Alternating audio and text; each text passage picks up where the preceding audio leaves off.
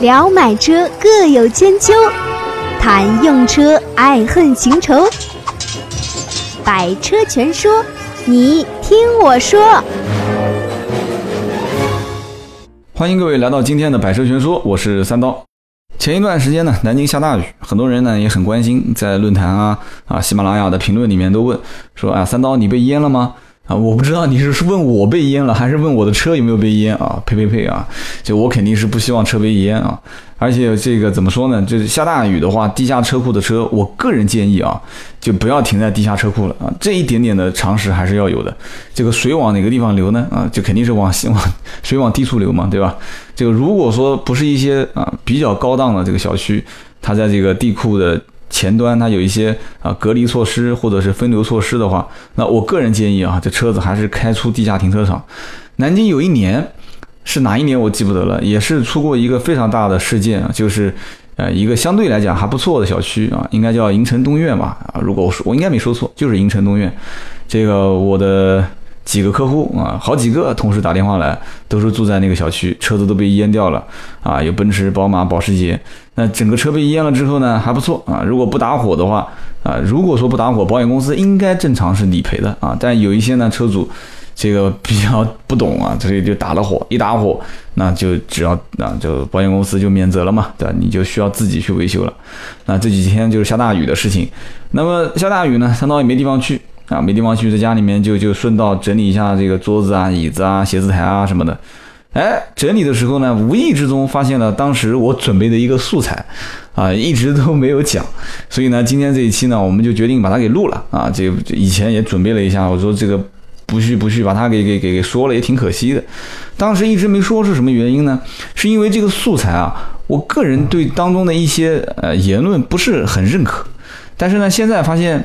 其实这个认可不认可，这个另当别论。因为你三刀讲的东西，可能很多人还不认可呢，你说是不是？但是这个话题很有噱头啊！什么话题呢？叫做胡润发布了中国豪车的白皮书啊！什么叫中国豪车白皮书呢？就是把中国开豪车的这些人群重新定位一下啊！这个胡润排行榜不是一直都喜欢干这个事情吗？啊，不是号称上胡润排行榜的很多人啊，前脚刚上。隔几年就被啊那个什么了嘛，所以这个胡润发布的东西都是牵动着每一个人的心啊。三刀呢也是这个无意之中看到了这个报纸上有了这一篇新闻，一个超大的篇幅啊，一整一整面全是啊讲这个胡润发布中国豪车牌白皮书，呃大概是什么一个意思呢？啊，他总结了两句话，叫做。沃尔沃的车主学历最高啊，宝马的车主负面新闻最多啊。其实宝马车主负面新闻多，这是废话，因为为什么呢？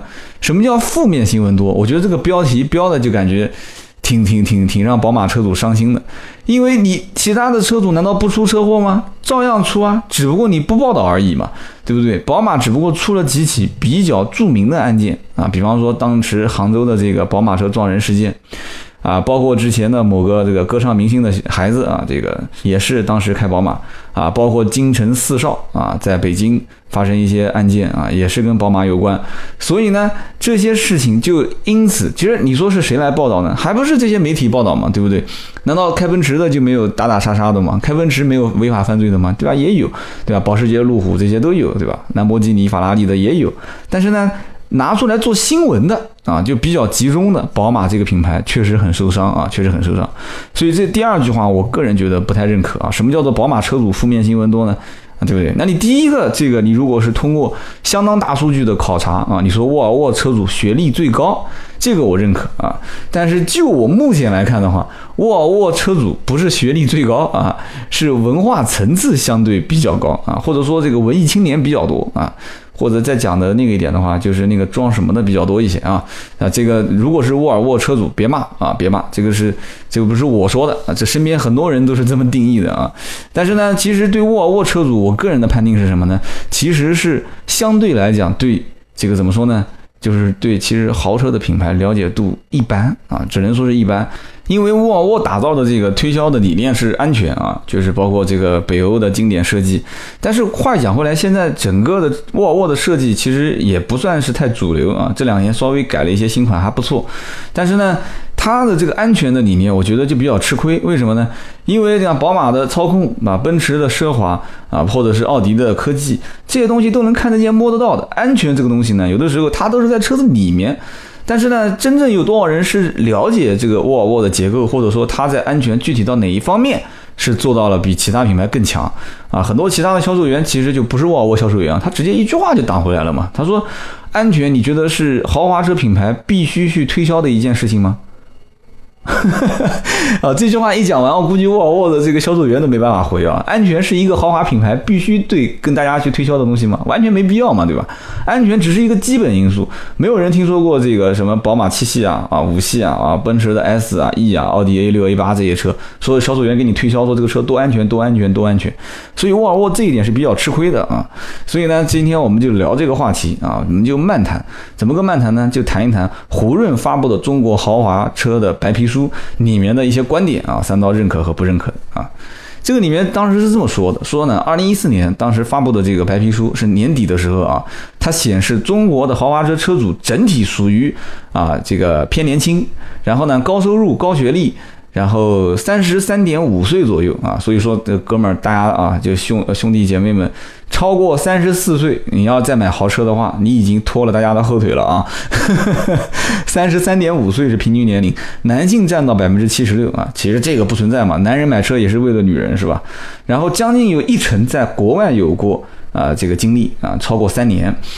这个超过一成，这个我觉得就不要多讲了嘛，对吧？百分之九十毕竟是没在国外超过三年的啊。平均家庭年收入，大家听好了啊，这个豪车就是奔驰、宝马、奥迪这些都是属于豪车了啊。其实在我看来也一般了啊，包括雷克萨斯啊、沃尔沃、路虎、捷豹这些，平均的家庭年收入是一百零五万啊。其实这个呢，我觉得相对来讲数字还有点保守啊，因为 很多人估计要笑了，说一百零五万的年收入还保守，因为怎么讲呢？就是说。呃，用我的分析方法来来来看的话，就是我以前的所有的身边卖过的这些车主，就是虽然讲可能大家觉得现在豪华车也不算太值钱了啊，就是什么奥迪、宝马、奔驰二三十万也可以买得到，甚至二三十万有些人还是做分期贷款买的，但是这些人的基本的月收入啊，如果还房贷啊、还车贷，一个月能。就是把贷款还完，基本上已经将近一万块钱了。那还要在日常开销，就是家庭月收入应该至少在三到五万左右。那这样的话，那就是相当于一年是六十万。这就是最入门的豪华车车主的家庭收入状况。但是你要搞清楚，这里面还有大多数的都不是入门级的，对吧？比方说有买这些啊小跑车的啊，宝马的 Z 四啊啊，就 Z Four 嘛啊，包括像像这个奔驰的 E 二六零 Cooper 啊，甚至。C 六三的性能小跑，宝马的 M 三，奥迪的 RS 系列、S 系列，对吧？你不要 S 系列了，就 TT 呀、A 五这些车啊，我相信绝对也不是说一个月啊拿个两三万就敢说上这些车型的啊。大多数家里面都会有一到两辆啊中等偏上的车型，然后呢再加一些小跑车。你像这些人的月收入肯定是会把这些平均值拉高嘛。然后同时还有什么呢？同时还有包括。买一些顶配车型的旗舰车型的啊，比方说宝马七系啊，对吧？奥迪 A 八、奔驰 S 啊，啊，甚至包括还有一些限量版的车啊，包括这些像像，当然了，这个可能少一点了。比方说奥迪的 R 八啊，宝马的 i 八啊，奔驰的一些小跑啊，S R S 啊这些，那这些车主的年收入就不是按照说一个月十万二十万了，这 这很多都是我们接触下来，很多都是一些。啊，就是超级暴利的行业啊，比方说头几年的像房地产啊，啊，还有一些就不说了啊，就是全球各地都开工厂的，甚至是五百强企业啊。但这个五百强是国内五百强啊，不是世界五百强啊，啊，就类似于很多一些上市企业的一些啊公子哥啊，或者就是老总啊买一些车。但是这些东西呢，怎么说呢？就是这个只能大家看着，就是哦，大概是这么回事，就清楚就行了。我觉得这一段话呢，就我们就到此为止啊，这是三刀的分析。然后呢，这里面是这么讲的啊，我觉得有几个挺有意思的。他说，奔驰和沃尔沃车主的与社会大众所认为的社会身份的认证是一致的。这个话听起来有点绕口啊，大概是什么个意思呢？一开始我也没我也没搞懂，后来我回头读了两三遍之后啊，这个我小学语文是体育老师教的啊，我听了两三遍之后，我才大概了解是怎么回事。就是大家可能在微信里面看到过一幅图啊，叫什么呢？叫做啊，你你眼中的样子。就你的这份职业是什么？比方说你的这份职业是个医生啊，你你眼中的样子是什么样？然后呢，这个这个患者的眼中你是什么样子？然后你周围的朋友的眼中你是什么样子，就这三个都不一样啊。你可能认为你自己就是个民工啊，收入又低啊，社会地位又不高，然后呢这个比谁都苦啊，都苦什么的这么一个职业，这是你的认为啊。然后呢，这个患者认为呢，呃，你你就是。就是就是你就是上帝啊，你就是天使啊啊！这个朋友应该认为你是白衣天使，然后患者认为你你你就是天王老子，就你说什么就是什么嘛，对吧？所以说这个就是在不同的人眼中的某一个人或者某一个事物的定位都不一样，所以呢，当时他就就是这个胡润啊，他就研究发现，就是奔驰跟沃尔沃的车主，他认为自己是什么样的一个定位，和别人认为他是什么样一个定位，身份社会身份。就人家不讲嘛，买豪车就是做一个社会身份的认同感嘛。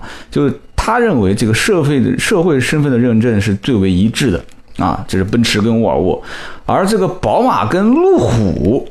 这个社会身份的认证是最不一致的啊，这个挺调侃的，什么意思呢？就是说开宝马的认为他自己是什么样子的啊，这个有钱啊，帅，对吧？然后这个操控啊，在路上这个油门刹车都连踩是踩的，但是别人认为啊，幼稚啊，幼稚啊，这个这个暴发户啊，没素质啊，可能是这么回事啊。我的理解是这样啊，包括路虎，对吧？但这个我估计有开路虎的，但是你千万别生气啊，这身边很多人说的。说开路虎的大多都不是什么正经职业的人啊，就是路虎 4S 店的领导也跟我这么说的啊，说路虎的这些车主办贷款啊，就是你跟他讲说公务员有这个优惠。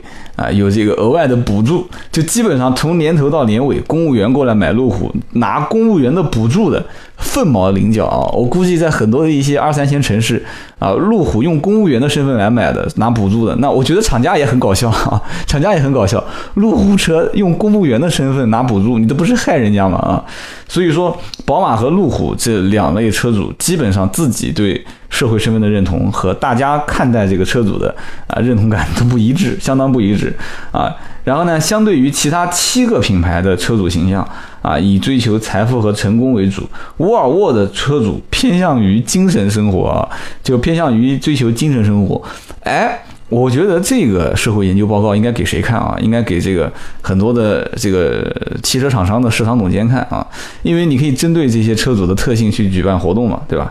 比方说这个沃尔沃车主，你组织一场读书会。哎，在这个什么啊，全全全中国最最美丽的书店啊，最有腔调的书店，哎，人家可能会来很多人啊。你把这个路虎和宝马的车主拉出来，你说做一个读书会，那人家说疯了啊，说你你对他做一个这个融资啊放波会议，那人家估计很感兴趣啊。然后你跟他说一个飙车赛事啊，零杠四，人家估计感兴趣啊。或者你像路虎捷豹车主，你说做一个这个爬山越野啊穿越赛，人家可能。感兴趣，你跟他做个读书会那是不可能的啊！沃尔沃车主是可以的。然后呢，这里面分析还有一些好玩的啊。他说什么呢？叫做车主心目当中的豪车需要具备的几大因素。假如说排名前三啊，哪三个？第一个，尊贵气派和知名度要高。其实大家就是你看啊，周三的节目我更新的这一期叫观致。观致是想把品牌打造成一个相对来讲比较高端的啊，就是跟跟跟这个奇瑞完全撇清关系的。但是你要做豪车，我觉得这三点因素总结的还是蛮好的。第一个要尊贵气派和知名度高，其实我觉得尊贵和气派两个字其实都能去掉啊。你你要做豪车，这个是必备因素，知名度高这个是很关键的啊。我的新浪微博曾经发过一个一个帖子，这个帕加尼就是帕加尼啊，也有人调侃叫做趴在家里啊，就车子开不了嘛，就只能趴家里嘛。结果呢，帕加尼的这个车啊，然后车主吐槽啊，在我的新浪微博搜“百车全说三刀”，你可以看到这篇帖啊，吐槽说这个车这个车完全就只能趴在家里面，为什么呢？因为这个车子是属于这种叫独立工厂啊，很小众的这个工厂，所以它的全球性的零部件的采购没有这么强大的一个采购能。能力，所以包括它的换挡，就是波箱啊，包括它的很多的一些布局，都是很原始、很老旧的啊。虽然有些人讲说啊，我开这个车就是要体验这种文化啊，那那你你有这个闲情逸致，那家里面有那么多司机啊，有那么多的这个管家围着你的车转，那那你体验一下这个没关系啊。那你既然要体验，你就不要抱怨啊。所以这个网站上这个。这还是当时是是是这个这个我们的一个同胞啊，当时发了一个帖啊，大家可以去看一看，挺有意思的啊。然后呢，这是第一点啊，尊贵气派和知名度高啊。三刀认为知名度高应该大于尊贵跟气派，为什么呢？因为你只要知名度高就够了嘛，大家都知道，都能做一个背书，就是就像那个包一样的，这个包是 Prada 啊，那个包是香奈儿啊，这个包是什么什么，大家的爱马仕大家都知道啊，那那那就没问题了，知名度要高，它自然就代表着尊贵跟气派啊。那么第二一点呢，就是科技势力要强大。科技势力要强大这一点，我个人是比较赞同的啊。沃尔沃至今为止，为什么很多人怎么说呢？就是也不是说很多人不选嘛，就是在大陆啊，在国内现在这个品牌一直宣传的力度不是很够高的原因，我个人认为也是摁头货还是相对比较少啊。什么叫摁头货呢？你比方说，你像奔驰、宝马、奥迪，包括包奔驰的 Command 系统啊，奥迪的 MMI，宝马的这个 iDrive 这些系统都已经基本上迭代了很多。你说沃尔沃有没有？沃尔沃也有啊，但是沃尔沃的这整套的操作系统其实并没有让很多人体会到，或者说是去去体验一下啊。现在不都叫车联网吗？其实我觉得完全。沃尔沃、北欧、瑞典，其实大家能想到的很多的一些这种通信业的，因为人家不讲嘛，这个这个北欧都比较冷，对吧？这个比较冷，大家就就不能经常出门，不经常出门就只能靠通信来来交流啊，所以通信业比较发达。啊，通信发达的话，我觉得车联网这种改造的敏感度应该是。北欧的车企是第一个要要要去做的嘛啊，结果很遗憾啊，结果很遗憾，沃尔沃至今为止车联网啊这些都很一般，我觉得很一般。所以说在科技配备方面啊，当然了，科技配备不仅仅是车联网了啊，包括车身的什么主动安全啊、被动安全啊，就车身这些电子结构，我觉得也是很一般，就拿不出什么亮点，中规中矩啊。车子你说好不好呢？也能算是豪华品牌啊，不管是从啊品牌历史的积淀也好，还是从。啊，各方面就是包括你的内饰的做工、选材都能算豪华品牌，但是就总觉得就像那个温吞水，温吞水啊，就差那么一点点啊。同样花个三四十万，已经奔驰、宝马、奥迪杀的都很激烈了啊，甚至连捷豹现在都开始啊出什么叉 E 啊、叉 F 开始过来抢这个市场了。就沃尔沃感觉还是在那边啊，三年五年前是什么样，十年前什么样，现在还是什么样，所以一定要变啊。所以哎，我真是。这个这个皇叫什么？皇帝不急太监急啊！我在这边急了半天。然后呢，第三点叫品牌文化深入人心。这个品牌文化有的时候真的还是要靠去怎么讲呢？我个人认为就是要靠吹啊。为什么叫吹呢？啊？这文化这个东西也很虚啊，有的时候呢，我觉得该吹啊，还是要吹一点啊。就是你在网上去百度搜，你比方说搜这个宝马、奥迪广告互相掐架，你能搜到很多的一些宣啊，就是营销宣传的案例嘛。我我也不相信这两个大厂能能能能能真的是这样掐起来，这里面估计都私下都讲好的，对吧？离得本身也近，对吧？几个工厂都在一起，几个老大估计还是互相跳槽的，对吧？就在一起喝喝酒、吃吃饭，就说我们干脆整整点事情嘛，对吧？不能没声音啊。老没声音也没意思，然后你就网上看到很多啊，我印象比较深的几个，比方说啊，这个这个奥迪得了一个什么二零零六这个北非啊最佳车型奖啊，然后宝马就发了一个贺词啊，祝贺这个奥迪获得二零零六年南非啊不是北非啊南非南非年度最佳车型奖，结果呢落款是什么呢？啊落款是二零零六年世界年度最佳车型奖得主。B M W 啊，这这个就很嚣张了啊！然后呢，结果这个奥迪呢，就就也发了一个啊，随随后就发了一个。想和三刀互动，你也可以搜索微博、微信“百车全说”。恭喜宝马获得啊，二零零六年年度最佳车型奖啊！结果落款是什么呢？啊，落款是二零零零年到二零零六年勒芒二十四小时竞速赛赢家。啊，就所以这个东西就互相掐嘛，对吧？这掐就掐吧，反正这个这个奔驰在旁边就呵呵了啊，就呵呵了。所以说，其实品牌文化啊，这个一定要深入人心。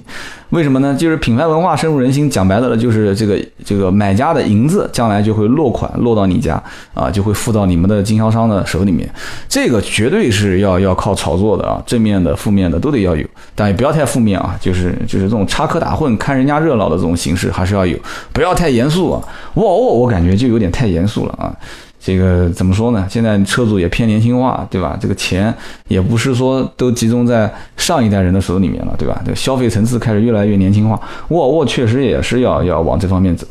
那么你好像我们就提了奔驰、宝马、奥迪、沃尔沃，就总是把这些一些其他品牌给给遗漏掉了。这个雷克萨斯、捷豹、路虎啊，对，路虎啊，捷豹没今天还没上八大品牌，就是雷克萨斯、路虎和英菲尼迪这三个品牌，其实我我怎么说呢？就是在这个知名度、科技势力的配备的话，包括文化的这个深入人心，我觉得可能还是有很长的路要走。但是前提条件是先得有诚意啊，特别像路虎这个品牌，我觉得在在中国这个市场，这个诚意度还是很一般啊。虽然说这个它可能讲起来不算是什么很纯正的英国车了啊，现在这个印度也把它给收购了很长时间了。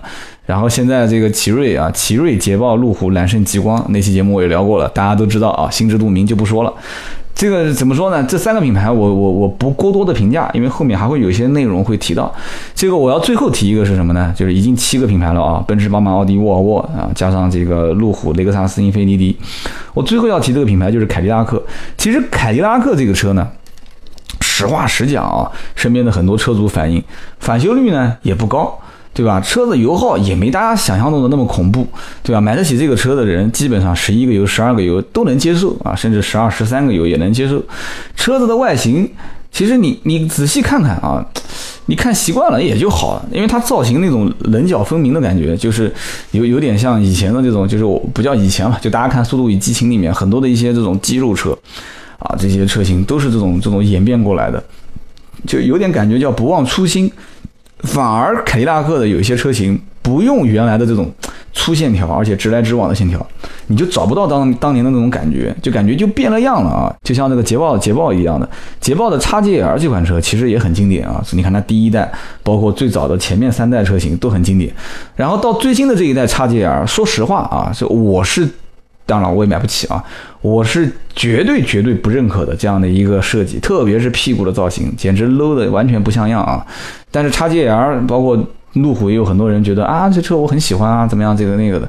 为什么呢？因为他手上有一百万啊，他不愿意买宝马七系，不愿意买奔驰 S，也不愿意买奥迪的 A 八啊。那这部分人真正能在一百万的车型当中去选，如果买轿车的话，好像看似也没什么车可以选了，对不对？那日本品牌也不买。啊，雷克萨斯的 LS 他不会去买，对吧？英菲尼迪更不用讲了啊。那凯迪拉克有没有呢？也有，大家也不会去选啊。那剩下来就看看捷豹啊。所以说，很多人是选了一圈，最后才发现，哎，不如买个捷豹吧啊，要特立独行。改天有时间我们会聊啊，这个这款车型。那么它就是怎么讲呢？你说他忘了初心，其实也谈不上，就是他的设计就有点走偏门了啊。就是他可能希望这个车的设计更加时尚、更加运动，但是丢掉了当年的这些捷豹的这种老式的啊，比方说这个四个灯分开的感觉啊，包括老式的那种圆筒灯的感觉啊，老式的这种英国车的这种特有的那种雪茄车型的那种感觉，就少了这么一点东西。所以品牌文化我觉得是挺关键的啊。然后呢，就是虎润排行榜又总结了一个叫车主购车的关键性的因素，讲白了就是让你付钱啊，你要考虑哪些因素。排名第一安全性，排名第二舒适性，排名第三品牌，排名第四售后服务，排名第五是动力，啊，这我觉得是一些废话啊。排名第一是安全性，其实我觉得啊，安全性如果一定要排第一，这怎么说呢？也能算是，但是呢，没有人真正去买这些豪华车去考虑安全的，这个我就不多说了，前面已经讲过了。排名第二是舒适性。这个我倒是比较认可的。其实好多人，我觉得宝马其实这一点也也也是，所以我不讲嘛，这个文化都是虚的。宝马呢是讲它的车要做到什么五零五零配比啊，就是最最最具有操控性，转向多么精准啊！我曾经也调侃过，我说宝马所有的广告都是一个人在那边漂移啊，飘过来飘过去啊，然后地上都是扬起的尘土啊，然后都是车子啊，那个尾巴甩尾的时候就离那个离那堵墙就差那么一点点啊，就宝马广告基本都是这样。那那那你说真正一个车主在路上开，有可能会有多少时间或者有多少精力是是是这样开的啊？这会漂移的本身就不多啊，敢漂的就更少了啊。这个能有地方给你漂的，那也是少之更少。所以舒适性，我觉得是应该买车的首选啊。所以我啊，至少我在买车的时候，我是以这个买菜啊，就是反正再加上照顾一点面子啊，就是能买菜，能上脚厅堂，下脚厨房啊，这种感觉来以选老婆的形式来选车啊。舒适性啊，老婆嘛肯定找回家以后两个人过日子。然后呢，这个第三个就是品牌，品牌就不说了嘛，对吧？之前也讲了，品牌知名度要高嘛，知名度要高，认可度要高。买车其实很多人有些人可能不赞同我的观点，买车其实一大部分就是买品牌。真的，一大部分，我个人感觉百分之七十就是买品牌，买品牌再往下延伸是指什么呢？其实就是指买一个社会的认同感、认同感、社会地位的认同感。但很多人讲说啊，我就是一个普通上班的，大学刚毕业的，哪有什么社会认同感啊？我只不过就是一个，对吧？这个这个代步工具。啊，大家别忘了，今天我们聊的是豪车啊，今天聊的是豪车，又回归到像当年一样，就是聊了一些那些不能碰的豪车。今天聊的这个起点就是奔驰、宝马、奥迪以上的啊，就是社会的认同感，我觉得是很关键的。那哪些品牌你把它买回来之后啊，就是形成了一个一个一个符号，这个符号贴在了你的身上啊，你将来出去跟人吃个饭什么的，递张名片啊，可能过了两个月、三个月之后，就提你这个人名字。哎，他好像没什么印象了。哎，但是你你的朋友讲说，哎，就上次那个开捷豹 XJL 的哦。就有影响了啊！就是上次那个开奥迪 A 七、A 八啊、Q 五的啊，就是上次那个开奔驰 S 的那个黑色的那台车啊，这个，哎，这个人家会稍微有点印象啊。所以你还真别不信啊！你你看看身边是不是这样子的啊？就活在这个世俗当中，你也不能免，我也不能免啊，除非大家都去当和尚啊。就反正只要是正常跟社会上的人去交往，就难免会有这样。所以安全性、舒适性、品牌，这个售后服务，这个。胡润把它拎出来放在第四，我倒是觉得比较合理啊。但是很多人估计都忽视掉了。售后服务分几个？第一，售后服务的网点，你看啊，BBA 的售后服务网点是相当多的啊，基本上不管是一线还是二三线城市，基本都有。但是呢，你要买一些冷门品牌，就刚刚像我提的那，像雷克萨斯啊，啊，英菲尼迪啊。啊，包括路虎啊，甚至包括我之前讲的这些一些更冷门的品牌，那基本它的辐射面是非常小的。辐射面小了之后，它的零部件的储备的点也少啊，维修的时间周期也会长，维修的成本也会高。这就是综合来讲的售后服务。那么第五个呢，就是动力。哎，动力放在第五个，大家有没有发现啊？这就是很多很多人就是不理解的。其实，在买一些入门型车的人，大家有的时候会在考虑说：“哎呀，这个一点三排量的动力够不够啊？哎呀，这个这个一点六够不够啊？还是买一点四 T 啊？”但是今天聊的是豪车，豪车其实基本上起步的配置，那这两年小排量车开始啊陆陆续续上来了，所以也就拉低了豪车的这个入门门槛啊，起步价也会偏低。但是，其实动力在早年的时候，豪华车市场基本上起步应该是没有低于二点零的。基本上都是二点零 T 往上走啊，或者是二点零自然吸气往上走。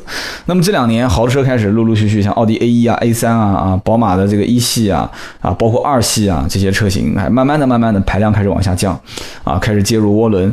所以说动力方面现在开始也是啊排在第五位。但是动力呢，我个人觉得啊，起码在国内绝大多数的正常行驶环境下，啊，一个大概在一点六、一点八吨左右的车子来讲的话。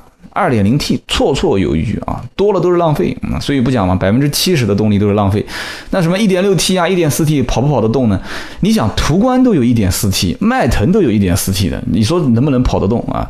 你厂家又不傻，厂家卖卖卖一个花了那么多精力、人力、物力去卖一台跑不动的车，然后让去让消费者去骂，他不头脑有问题嘛，对吧？他不是头脑进水了嘛？所以说人家是经过调试了，觉得这个车子动力是够，但是仅仅是够而已啊。如果比方说有些人常年跑高速啊，常年这个车子满载啊，装货装人，那基本上可能你的动力要求稍微高一些啊，所以这是一方面。然后呢，这还有好多分析啊，男性车主对价格、油耗、动力啊、实用性要素。更加敏感。那女性车主呢，是对外观豪华感，就是质感、做工啊啊，包括实用性啊，包括安全，他会比较重视。今天这期节目呢，我们就聊了一个当时三刀啊，就是无意之中想说的话题。然后呢，这个这两天南京下大雨，我看到了这个话题，我想把它拿出来跟大家简单说说。讲的比较散啊，发表了一些自己对于一些这个豪华品牌的一些观点。可能大家都不认可啊，可能有些人也是适当的认可，没关系啊。我们的节目就是这样的一个观点啊，胡说八道，粗制滥造。听到最后的呢，都是铁粉，大家记得啊，一个我的节目喜马拉雅点个赞，然后帮我评个论啊。三刀稍微多那么一丁点啊，一丢丢的要求，能不能上我们的微信服务号，然后帮我签个到啊？签个到，我的排名也可以靠前。然后有什么提问的话，也是在我们的微信服务号上面提问，我们唯一互动的地方。好的，今天这期节目就到这里，我们下一个星期继续聊。